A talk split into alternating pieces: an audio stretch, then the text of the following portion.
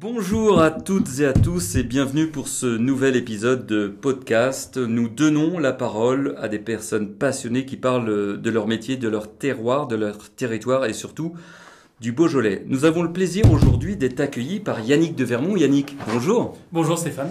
Nous sommes au château de Vaux, au cœur du Beaujolais village, à Vaux en Beaujolais, dans ce magnifique caveau. Alors Yannick, présentez-nous tout d'abord cette exploitation. Quelles sont les caractéristiques de, du château de Vaux Bon ben Stéphane, bien, bienvenue euh, dans ce domaine euh, familial et dans ce vieux château Ouais. qui, euh, qui a commencé à être construit au XIIe siècle, hein, selon ce qu'on aurait retrouvé dans des vieilles archives lyonnaises. Mais ce château, en fait, une partie des archives de la commune ayant été détruites pendant la Révolution, on a très peu de traces. Mais bon, vu les architectures, vu, on, on se doute qu'il a été, il a été commencé à construire au moment de l'église euh, clunisienne de, de Vaux. Donc voilà, c'est à peu près daté au- au- aux environs du XIIe siècle.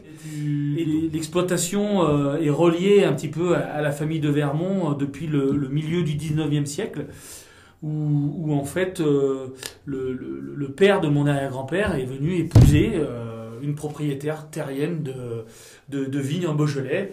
Et donc ont donné naissance, à- ils ont donné naissance à Louis de Vermont, qui est, euh, qui est mon arrière-grand-père, et qui a été le premier à euh, vraiment euh, cultiver la vigne, en faire son métier à 100%, et qui a décidé de commercialiser son vin.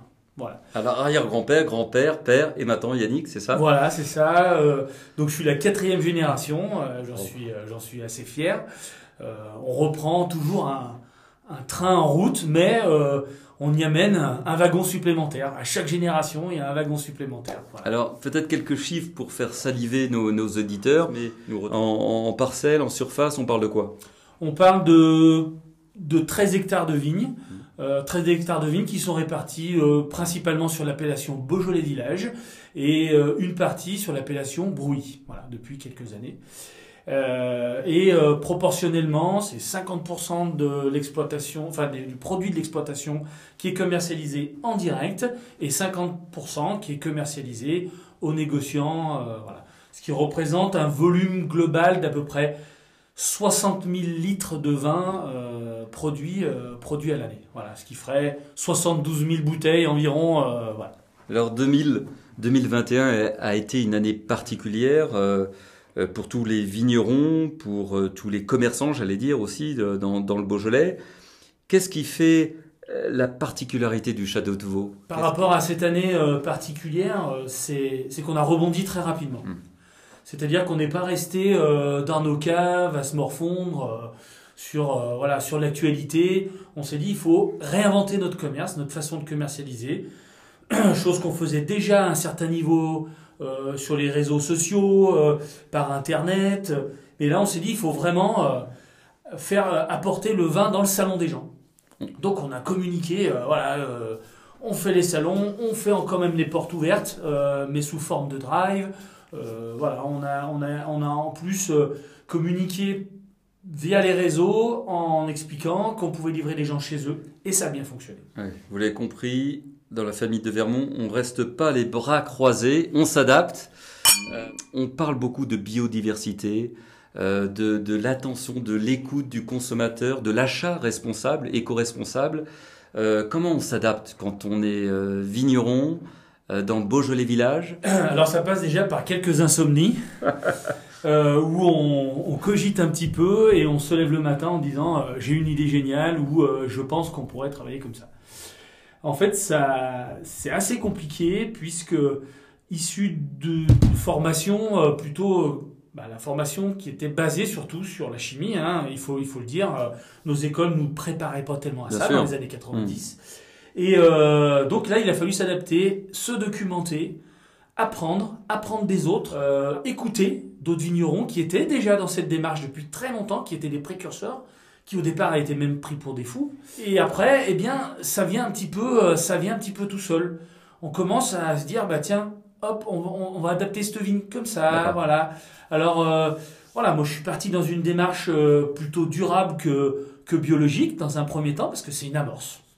Une... Quel a été le, le regard des aînés de, de, de la famille Quand j'ai repris l'exploitation en 2015, après un, un, petit exil qui m'a beaucoup appris euh, sur le, justement sur cette, euh, sur cette transition, puisque j'étais dans une démarche biologique euh, dans le domaine que je gérais préalablement. J'ai eu beaucoup d'écoute de, la part de, des, générations euh, précédentes.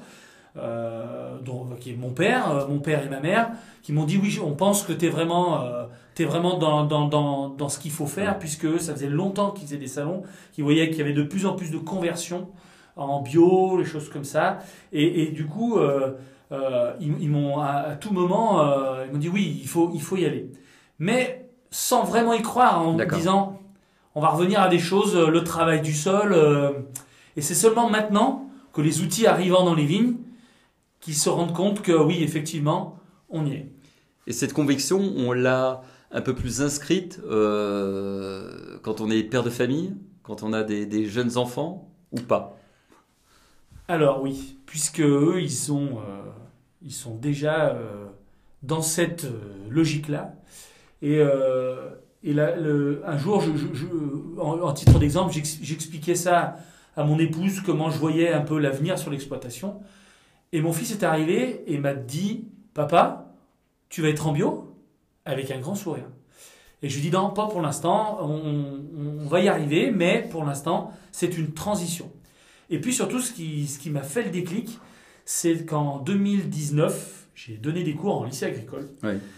Et sur les jeunes qui venaient euh, pour faire une formation adulte, une reconversion adulte, euh, il y avait euh, sur 11 élèves, il y en avait un qui pensaient reprendre en conventionnel. Et tous les autres étaient soit sur du euh, Terravitis ou plus, ça. du bio ou du Déméter. Donc, là, je me suis dit, c'est la génération qui arrive. C'est celle qui va, il va, qui va être l'avenir des vignobles, parce qu'il y avait, il y avait, il y avait plusieurs, euh, plusieurs, plusieurs vignobles. Et je me suis dit, là, il faut, il faut, il faut prendre le train en marche. Et, euh, et grâce à eux aussi, j'ai découvert Mmh. J'ai découvert ce monde-là, mmh. qui est passionnant.